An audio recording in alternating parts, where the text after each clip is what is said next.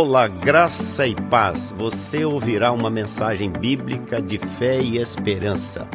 Estamos orando para que esta mensagem lançada germine, cresça e frutifique em sua vida para a glória de Deus Pai. Jesus o abençoe ricamente. Amém. Amém, gente. Todo mundo animado? Gustavo. Você vai estender sua mão agora. Nós vamos orar pelo nosso irmão Gustavo. Ele hoje é o profeta do Senhor aqui nessa noite. E você receba como revelação que Deus tem para o seu coração. Essa palavra que é viva e eficaz. Aqui nesse púlpito tem que ser pregada a palavra de Deus. E não a respeito da palavra. Não experiências apenas humanas. Mas tem que ser pregada aqui a palavra de Deus. E nós louvamos o Senhor porque a igreja precisa ser bíblica, a igreja precisa ser uma igreja de oração, uma igreja que evangeliza, uma igreja que cumpre a obra missionária, uma igreja que ame, uma igreja que perdoa, uma igreja que busca os perdidos, uma igreja que estende a mão, assim como Jesus morreu de braços abertos e diz: Vinde a mim todos vós que estáis cansados, sobrecarregados, e eu vos aliviarei. Que essa seja uma noite de impacto para o nosso coração que cada um seja tocado nessa noite.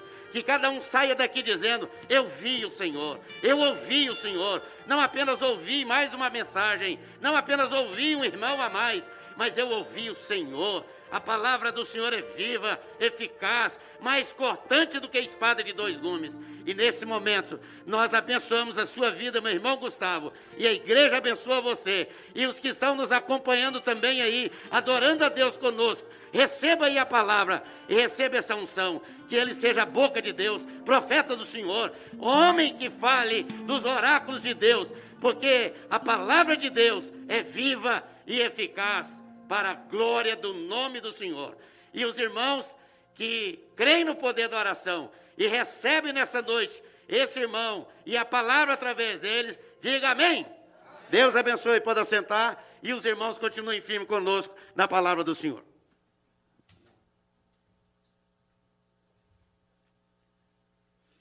Boa noite, igreja. A paz, a paz do Senhor.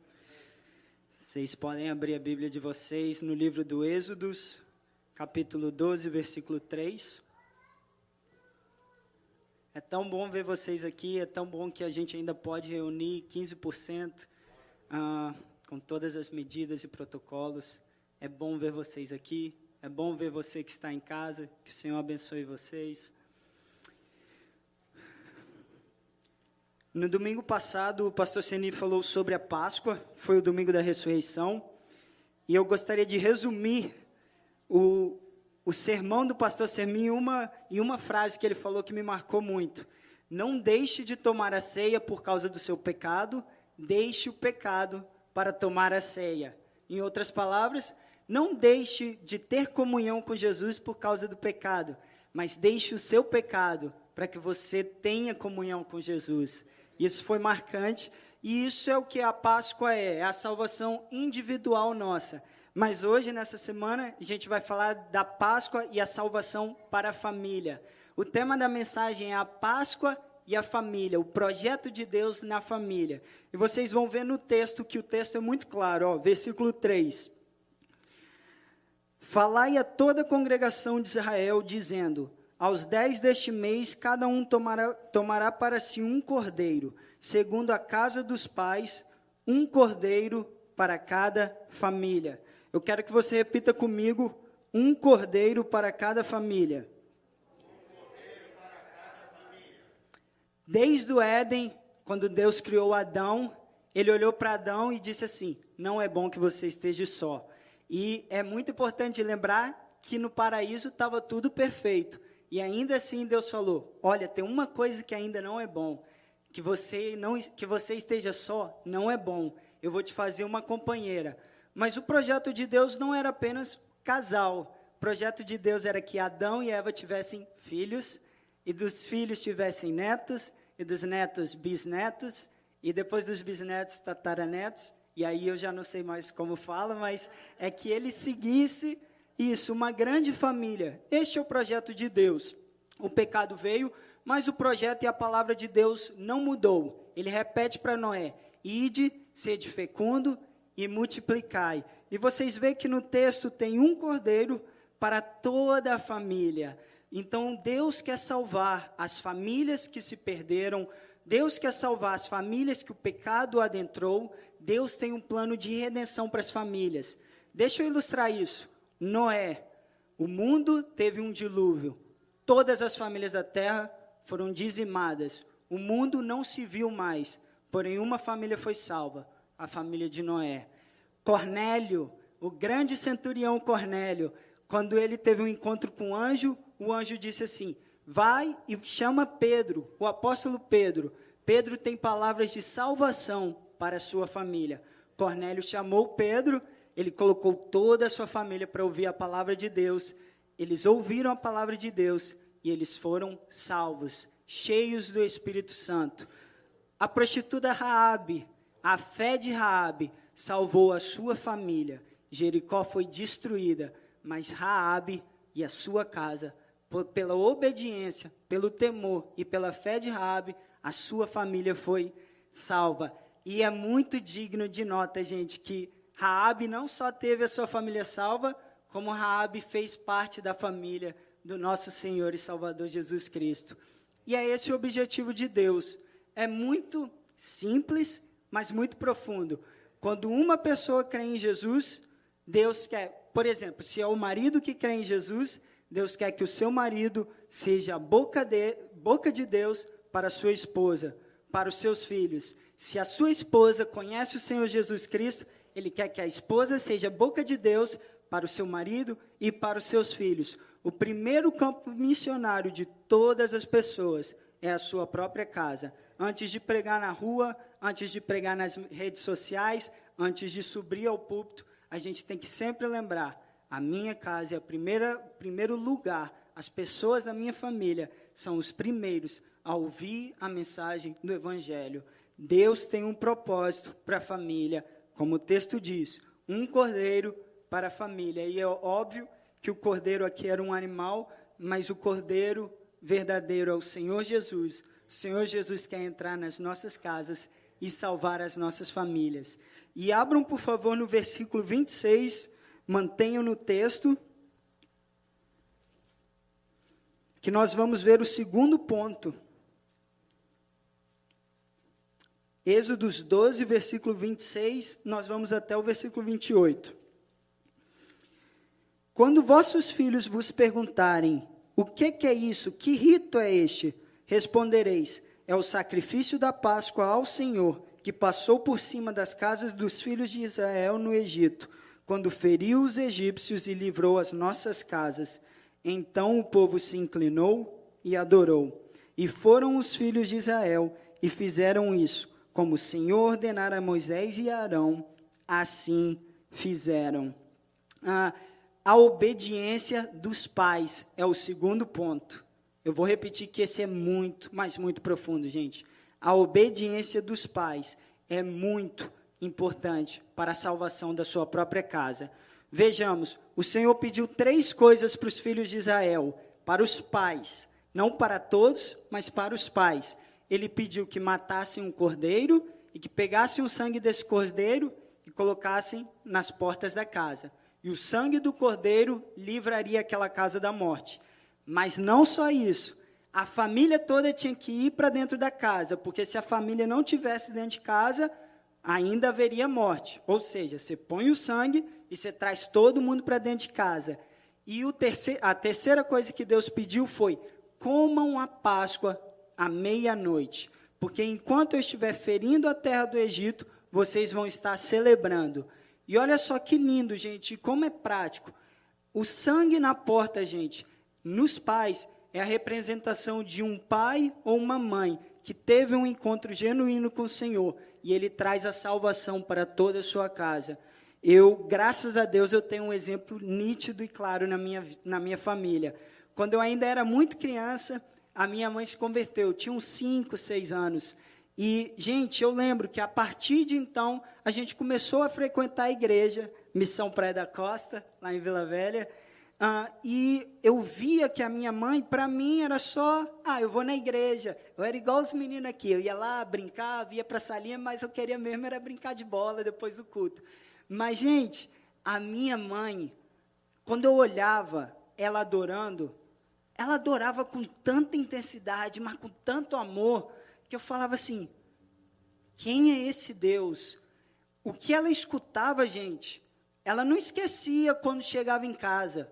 Era segunda, era terça, era quarta. A palavra que ela escutou no sermão, ela não só estava viva durante a semana, como eu lembro, gente, eu chegava no quarto dos meus pais, a Bíblia estava aberta na cama. Uma mãe que ora, uma mãe que lê a palavra. E eu falava assim, gente, como eu, como eu falei, eu tinha cinco, seis anos. Que entendimento uma criança tem? Mas aquelas coisas me marcavam. Eu falava assim: que Deus é esse? O que que a minha mãe tem que é tão contagiante, que é tão apaixonante? O que que ela tem que eu não estou vendo? O que que ela faz na igreja que eu não estou usufruindo? E aquilo, gente, marcou a minha vida. E é isso que o Senhor está falando. Ó, pais, vocês matem o cordeiro, vocês peguem o, o sangue e vocês apliquem na porta. Não só isso, tragam a sua família para dentro, tragam os seus filhos para dentro. E isso para mim é perfeito. Exemplo de igreja e exemplo de um lar saudável. Fora dali da casa deles era o Egito. E o que, que aconteceu no Egito? Destrui... Não foi só a morte dos primogênitos. Se a gente parar para pensar um pouco, gente, a gente tem um cenário perfeito para entender o que, que aconteceu. O coronavírus, ele destruiu a economia, ele destruiu a saúde mental, ele destruiu a saúde física. Mas, gente, sinceramente, o Egito estava pior do que o que a gente está vivendo. O Egito sofreu dez pragas, a gente só está sofrendo uma. O Egito sofreu dez pragas. O Egito foi despojado mas dentro da casa dos israelitas havia salvação. O melhor ambiente para criar os filhos é aqui. O melhor ambiente para criar os filhos é aqui. Como eu falei, eu ia, eu ficava na salinha, mas eu queria jogar bola. Mesmo assim, gente, eu aprendi demais, demais, demais. Todas as vezes que eu escutava os professores, todas as vezes que eu via o louvor, que eu participava do louvor, Todas as vezes que eu tomava a ceia, eu fui batizado quando eu ainda era criança, tudo aquilo não só marcou a minha vida, mas tudo aquilo era Deus cuidando de mim. E a terceira coisa que Deus pediu aos pais foi: celebrem a Páscoa. E isso é muito importante no tempo que a gente vive. A TV tomou o nosso tempo, o trabalho tomou o nosso tempo, a nossa agenda tomou nosso tempo. E eu nunca esqueço a frase de um professor que me disse assim: a gente tem tempo para tudo, mas para as pessoas a gente não tem tanto tempo. Jesus, ele tinha tempo para as pessoas. Ele orava muito, ele lia muito, e ele tinha uma, uma missão que eu e você não conseguimos imaginar. Mas mesmo assim, na agenda de Jesus, ele tinha tempo para as pessoas. E novamente eu fui muito abençoado no meu lar. Apesar dos meus pais trabalharem eu lembro que eu almoçava constantemente com eles. Eles deixavam, eles sacrificavam uma hora ou meia hora, 40 minutos. Vila Velha é bem pequeno, então assim é mais fácil locomover. Mas eles sacrificavam o horário de almoço deles para almoçar com os filhos deles em casa. Jantar, a gente só jantava quando os pais chegavam e a gente podia conversar. Uma grande benção que a gente tinha também, a gente tinha uma TV pequenininha na sala, na, na cozinha. E a TV era tão ruim, mas tão ruim, que ninguém queria ver. A gente ficava conversando e só deixava as notícias assim, do, do plano de fundo, só para ter um, uma melodia no final. Mas assim, a nossa conversa, o nosso assunto, os meus pais poderiam saber como foi o meu dia, eu poderia saber como foi o dia dos meus pais, eles me contavam dos problemas, eles me contavam dos pacientes, a gente tinha comunhão. O que, que Deus pediu? Vem e coma, vem e celebra. No mundo lá fora tem perdição, mas dentro da igreja e dentro do lar há salvação e há bênção. E eu quero que vocês vejam o versículo 28 em especial. E foram os filhos de Israel e fizeram isso, como o Senhor ordenara a Moisés e Arão. Assim fizeram. Percebam que a palavra está no plural, os filhos de Israel. Deixa eu parafrasear.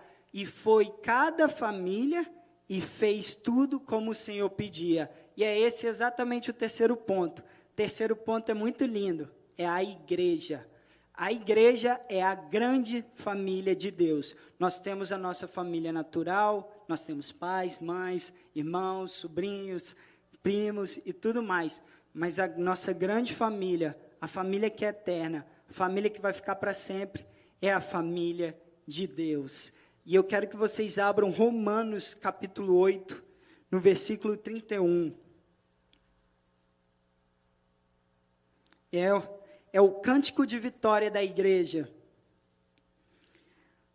E antes da gente ler esse cântico de vitória, e eu vou eu vou minimizar as minhas palavras justamente ao que o texto vai falar, porque o texto vai falar coisas lindas. Mas antes eu quero falar um triste fato. Uh, Estima-se que mais de 50% dos cristãos deixaram de se congregar durante o coronavírus. Eu vou repetir. Estima-se que mais de 50% dos cristãos deixaram de se congregar durante a pandemia do coronavírus. E olha só o que o texto quer nos dizer. Jesus morreu pela sua igreja. E Jesus deseja que a sua igreja esteja caminhando junto. O dia que eu estou aflito, eu quero chorar com o meu irmão. O dia que eu estou alegre, eu quero me alegrar com o meu irmão. O dia que eu estou confuso, eu preciso de uma palavra de Deus, do meu irmão. Eu preciso de um conselho de um sábio. Eu preciso do conselho do meu pastor. Que bom, quão bom e quão agradável que os irmãos vivam. Não estejam, mas vivam em união. E olha só, Jesus comprou a sua igreja com sangue. É isso que nós estamos falando sobre a Páscoa. Olha só o que, que o apóstolo Paulo fala sobre a igreja e sobre a obra de Cristo para a igreja. E eu limito as minhas palavras às palavras da Bíblia. Que diremos, pois, à vista dessas coisas? Se Deus é por nós, quem será contra nós? Aquele que não poupou o seu próprio filho, antes por todos nós o entregou, porventura não nos dará graciosamente com ele todas as coisas? Quem intentará acusação contra os eleitos de Deus? Ou melhor, quem tentará acusação contra a igreja do Senhor? É Cristo. Opa! É Deus quem os justifica. Quem os condenará? É Cristo Jesus quem morreu, ou antes, quem ressuscitou, o qual está à direita de Deus e também intercede por nós. Quem nos separará do amor de Cristo? Quem vai separar a igreja do amor de Cristo? Será tribulação? Será angústia? Será perseguição? Será fome? Será nudez? Será perigo? Será espada? Como está escrito: Por amor de ti somos entregues à morte o dia todo, fomos considerados como ovelhas para o matadouro.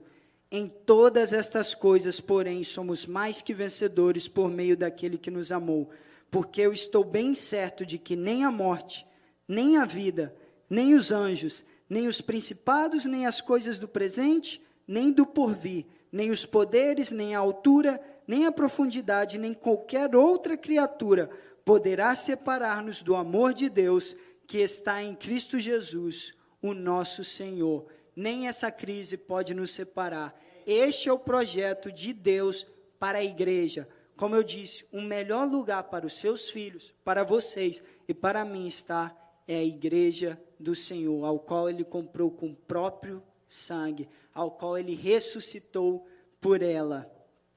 Eu espero que vocês já tenham sido e estejam sendo abençoados, mas me permite agora ser muito, mas muito prático na minha mensagem. Eu gostaria que vocês abrissem a Bíblia no livro dos Hebreus, capítulo 5. Nós vamos ler dois versículos ali e eu concluo a minha mensagem. Hebreus capítulo 5, versículo 7 e versículo 8. Quando eu li esse versículo, gente, a minha vida foi transformada. Eu tomei o que a gente chama no, no Canadá uma wake up calling. E no Brasil a gente chama, brasileiro é mais, mais sisudo, tomei um tapa na cara. Versículo 7. Ele, Jesus, nos dias da sua carne, tendo oferecido com forte clamor e lágrimas, orações e súplicas a quem o podia livrar da morte, e tendo sido ouvido por causa da sua piedade, embora sendo filho, aprendeu a obediência pelas coisas que sofreu. Eu vou repetir isso. Embora Jesus fosse filho, ele aprendeu a obediência pelas coisas que sofreu. Gente, dos dez mandamentos de Deus, eu quero que vocês percebam que a maioria deles tem não. Não terás outros deuses além de mim, não matarás, não adulterarás, não cobiçarás. É uma lista de não. E o que, que eu estou dizendo que eu quero ser muito prático? Pais, por favor, digam não aos seus filhos. Isso é saúde. Eu saí de casa quando eu tinha 12 anos e eu tenho 26 anos. Então, se você fizer matemática, eu vivo mais tempo longe da minha família do que com a minha família. Eu me converti, eu conheci o Senhor Jesus aos meus 20 anos. E da minha relação com Deus, gente, o que eu mais agradeço a Deus foram os milhares de nãos que Deus me deu. Foram as milhares de coisas que eu pedi e que o Senhor Jesus, graciosamente, Ele nunca respondeu essas, essas orações para o meu próprio bem. Muitas vezes o Senhor me deixou quebrar a cara para me ensinar. E o que que acontecia? Eu ia direto para o meu quarto. E eu, sem saber, eu falava, Senhor, não, não entendi. E o Senhor falava comigo. Muitas vezes, os meus sonhos, sonhos que, com todo respeito, completamente fúteis. E o Senhor disse: Não, não, não perca tempo com isso, meu filho. A nossa geração, infelizmente, está vivendo esse grande tempo e é o grande problema da nossa geração. É uma geração onde tem tudo, é tudo acessível, mas às vezes a gente não tem um não. Às vezes a gente não tem uma frustração. E, sinceramente, a vida ali fora, todo dia ela fala não para a gente. A gente ouve não quando a gente aplica para um trabalho. A gente ouve não quando a gente faz alguma coisa errada no, no trabalho. A gente ouve não, às vezes, que não era nem para a gente ouvir. As pessoas entendem errado uma situação, a gente toma esporro, mas a gente tem que aprender a lidar com isso. Então, pais, assim como Jesus, perfeito, Deus, que o inferno tremia só de ouvir o nome dele, ele aprendeu por aquilo que ele padeceu. Ou seja, Deus, como Pai, cuidou de Jesus dessa forma. Quanto mais eu e você, nós temos que cuidar dos nossos filhos. Eu falo humildemente da perspectiva como filho. Eu ainda não, não tenho filho, não sou pai. Mas eu vejo o tanto de não que os meus pais terrenos falaram por amor de mim. E eu vejo tanto de não que Deus falou para mim com tanto amor, gente, mas tanto amor. Quem ama diz não. Quem ama ensina. E que a gente siga o exemplo de Deus. O que, que vocês veem aqui? Uma maçã. É bonita, eu peguei a mais bonita lá da minha casa. Ah, uma vez uma professora me perguntou muito simples: Gustavo, qual é o maior propósito dessa maçã? Qual é o maior propósito dessa fruta? E eu fui rápido em responder. Na verdade, ela fez a pergunta para a classe, mas eu sempre fui o aluno que levanta a voz e responde. E eu falei, óbvio, para eu comer. E ela falou assim: boa resposta, mas não, não é. O grande propósito dessa maçã são as sementes que ela tem dentro dela. E quando você comer ela, as sementes dela têm que ir para o lugar certo, para que ela frutifique e mais pessoas sejam alimentadas por ela. E eu não sei se vocês repararam, mas isso tem tudo a ver com a mensagem de hoje e com a Páscoa. O que eu estou falando para vocês? Eu não estou falando apenas sejam bons cristãos. Eu estou dizendo, gente, sejam bons cristãos, mas sejam cristãos que podem falar para os filhos de você o que o apóstolo Paulo falou para os filhos da fé dele de Corinto. Sejam os meus imitadores, como eu sou de Cristo, que os filhos de vocês aprendam de vocês a terem uma caminhada com Deus. Como Deus é o Deus de Abraão, mas ele não parou sendo Deus de Abraão. O Deus de Abraão se tornou o Deus de Isaac. Por quê? Porque Isaac via Abraão e disse: Eu quero esse Deus para minha vida. Isaac teve Jacó, Jacó e Esaú. Você vê que a Bíblia não chama Esaú o Deus de Esaú.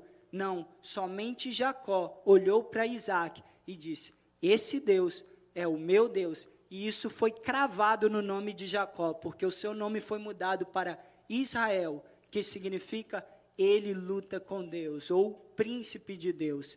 Não há coisa melhor do que quando você vê o seu filho e ele vive aquilo que você vive. Não há coisa melhor quando você fala que o seu Senhor Jesus é o Senhor Jesus da sua família, dos seus filhos, da sua esposa ou do seu esposo. E a Páscoa, gente, a gente prega sobre Jesus Cristo que morreu para que eu e você nos tornássemos filhos de Deus. A gente prega num Jesus que morreu e ressuscitou para que eu e você tenhamos vida e vida em abundância, vida eterna, para que eu e você sejamos chamados amigos e filhos de Deus, irmãos de Cristo, e todos nós irmãos. A minha professora estava certa, embora eu creio que a minha resposta foi muito boa, mas ela disse, mas ela disse, o objetivo dessa fruta é morrer para que as sementes dela gerem mais e mais e mais. Foi isso que Jesus fez por nós, é isso que eu e você tem que fazer, e é isso que eu oro humildemente. E enquanto eu não tenho filho natural, eu quero fazer com quem o Senhor me der a oportunidade de fazer. Mas quando eu tiver os meus filhos, eu espero fazer com os meus filhos, porque eu tive esse exemplo em casa. A, o relacionamento da minha mãe com Deus impactou a minha vida. E eu quando eu me converti, gente, eu não queria ser só ir na igreja e ser um cristão. Eu falava, eu quero ter essa intimidade com Deus, eu quero ser apaixonado por Jesus do jeito que essa mulher é. E graças a Deus, estamos indo aí, graças a Deus, e que o Senhor nos abençoe para que todos nós venhamos viver isso e que isso seja contagiante. Em nome de Jesus.